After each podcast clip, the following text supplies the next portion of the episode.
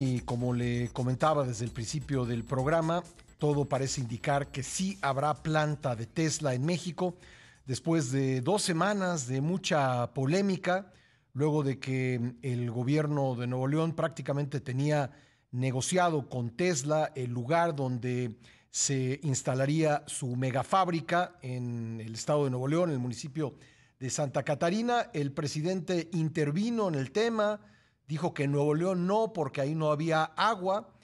Y bueno, veremos qué es lo que se anuncia el día de hoy, después de que hubo una plática, una videollamada entre el presidente López Obrador y, el empresario Elon Musk, terminada la mañanera del día de ayer. Estamos esperando que en la conferencia mañanera de hoy, pues eh, se anuncie dónde quedaría, dónde se realizaría esta inversión, si en Nuevo León o en algún otro punto del país. La conferencia ha comenzado con temas de salud. Hoy se cumplen exactamente tres años del primer caso confirmado de COVID en México y están eh, hablando de ese tema, pero más adelante seguramente se dará la información que estamos esperando. Mientras tanto, platicaremos con nuestro compañero y amigo José Yuste, analista financiero, columnista de Excelsior, sobre este tema. ¿Cómo estás, querido Pepe? Hola, querido Pascal, buenos días, ¿cómo estás? Bueno, pues un relajo innecesario, ¿no? Eh, o por lo menos yo lo veo así, no sé cómo lo veas tú. De gratis, Pascal, totalmente gratuito fue esta controversia que se dio con Tesla, una controversia que la despertó el propio presidente López Obrador, porque esto ya estaba amarrado para Nuevo León, el gobernador de Nuevo León, Samuel García, con distintos modos, quedándola a conocer en redes, que en Instagram, que si la había comprado la camioneta Tesla su esposa, en fin, como quieras, pero ya lo habían dado a conocer, ya habían amarrado esta inversión, ya había ido Elon Musk a Nuevo León, ya estaba ahí, ya habían anunciado incluso mil millones de dólares de esta inversión, una, una Gigafactory que le llaman ellos, por lo menos empezar con mil millones de dólares, eh, así que era pues totalmente ya eh, esto un hecho para Nuevo León, para Nuevo León y para México. Vaya, Nuevo León está en México. Pero, ¿qué sucedió? Elon Musk vio a Marcelo Ebrard y de ahí surgió la idea en Palacio Nacional de que por qué no esto iba a engalanar al, aeropuerto Felipe Ángeles, que ya ves que requiere mucha visibilidad últimamente, el presidente quiere que se le dé todo lo que se pueda de visibilidad, no solo que aterrice el Force One, no solo eh, que, que, pueda haber este, viajes internacionales a través de cabotaje, sino que también en el AIFA pues estuviera junto Tesla. Hoy en día la compañía que todos quieren, en efecto, porque es la automotriz que lleva la tendencia última en autos eléctricos y esto incluso pues eh, se, se, está disputando como las compañías más valiosas del mundo. Entonces llevar a Tesla al Felipe Ángeles para, para el presidente López Obrador era ahora sí prácticamente el objeto del deseo, Pascal, y, empezó a decir todo esto para llevarse al Felipe Ángeles. Y bueno, pues eh, imagínate que tú como presidente digas que un Estado no puede tener inversión por un tema de agua, cuando le respondieron que el tema del agua estaba solucionado, era agua tratada, no era agua potable y además era mínima la que se llevaba la industria y en particular Tesla. Así que como vemos ha sido, tú bien decías, es un relajo, pero despertado, iniciado por el propio presidente López Obrador. Ahora, eh, no sabemos qué van a anunciar al rato, tenemos versiones de que en la videollamada habría participado también el gobernador eh, de Nuevo León, Samuel García, eh, ¿Podría esto quizá indicar, no, quiero especular, pero son datos que, los únicos datos que tenemos ahora, que a lo mejor siempre sí se va a hacer en eh, Monterrey y si, perdón, en Santa Catarina, Nuevo León. Y si esto ocurre, pues al final el presidente acabará siendo salvador de su eh, de, un problema que él mismo creó, ¿no? Eh, ya estamos de vuelta en la primera emisión y estamos platicando con nuestro compañero y amigo José Yuste, analista financiero, columnista de Excelsior, sobre la información que aparentemente se dará en unos minutos en la conferencia del presidente López Obrador respecto de dónde se instalará la mega fábrica de Tesla, la automotriz de Elon Musk, luego de que ayer él y el presidente López Obrador tuvieron una eh, videollamada en la que se habrían puesto de acuerdo sobre esta inversión después de varios días de, eh, una polémica creada por el presidente, a quien pues no le gusta o no le gustaba eh, la idea de que se instalara en Nuevo León por la falta de agua que hay en ese estado. Pepe, hubo muchas versiones la tarde de ayer, luego de esta videollamada.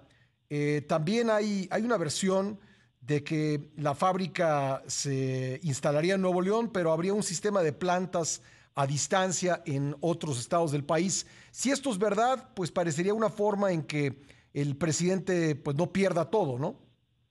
Sí, fíjate que esta es la versión Pascal, donde todo cobra más sentido y que pudo haber sido desde el principio, desde luego sin, todo este ruido, fue innecesario este ruido.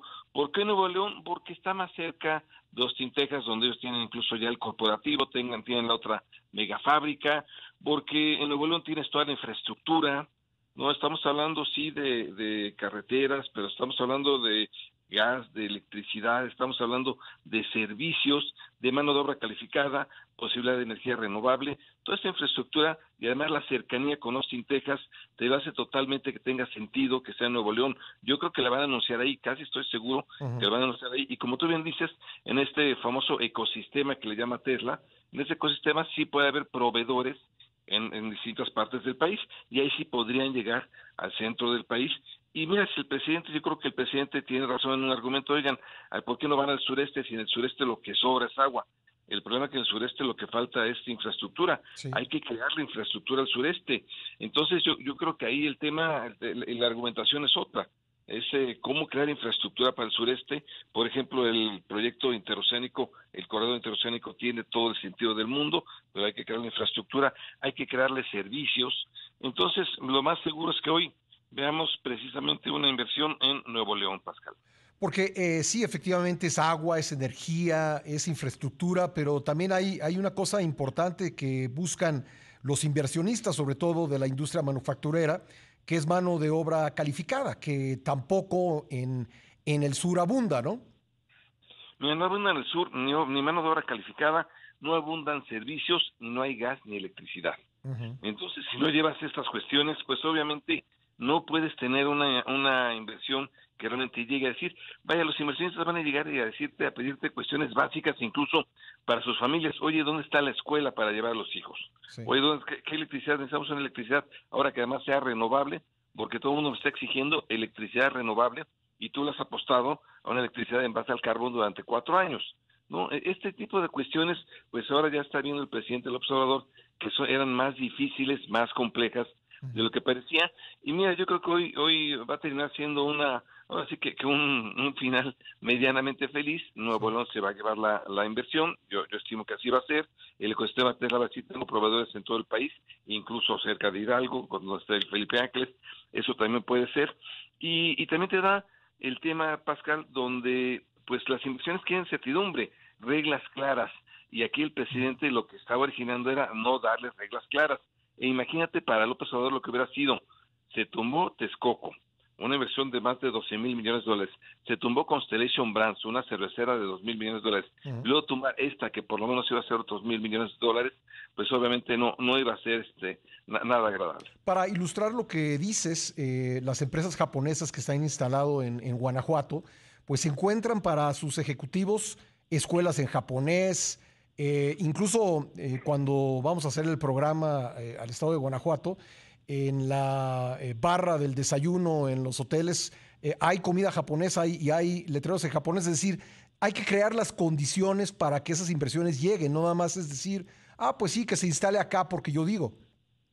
Sí, esa cuestión de, de, traerlos como, como pioneros, eso ya no funciona hoy en el mundo moderno, en el mundo globalizado, ya no funciona tú quieres llegar a donde haya además servicios. Servicios, sí, infraestructura, que es lo básico, y tú me comentabas mano de obra calificada, desde luego, infraestructura básica, gas, electricidad, energía renovable, pero estos servicios básicos donde tú les hagas amigable la vida, bueno, es indispensable. Y servicios donde necesitas cierta, cierto nivel cultural, cierto nivel de, de, de, cuestiones que, que, vayan más allá de solamente el trabajo para que se instalen ahí, para que sea atractivo. Tú decías Guanajuato, que lo ha hecho muy bien, el mismo Monterrey lo ha hecho muy bien. Eh, la verdad, ¿por qué sigue siendo la Ciudad de México ahora una ciudad de nómadas digitales?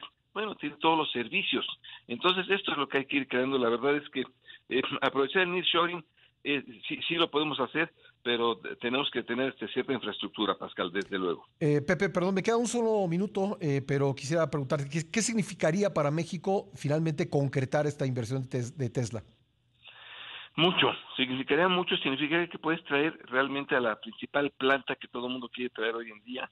Eh, ellos, eh, ellos le dicen eh, máquinas que crean máquinas, significaría estar en la última ola realmente de tecnología, autos eléctricos, energía renovable, por la cual no hemos apostado, significaría yo creo que estar en la tendencia del siglo XXI, Pascal, sin lugar a dudas. Pues Pepe, te agradezco mucho, vamos a ver qué se anuncia en unos minutos más y lo estaremos comentando. Muchas gracias. Un abrazo, Pascal, gracias. Un abrazo, José Yuste, analista financiero, columnista del periódico Excelsior. Puede leerlo en la sección Dinero del periódico de la Vida Nacional.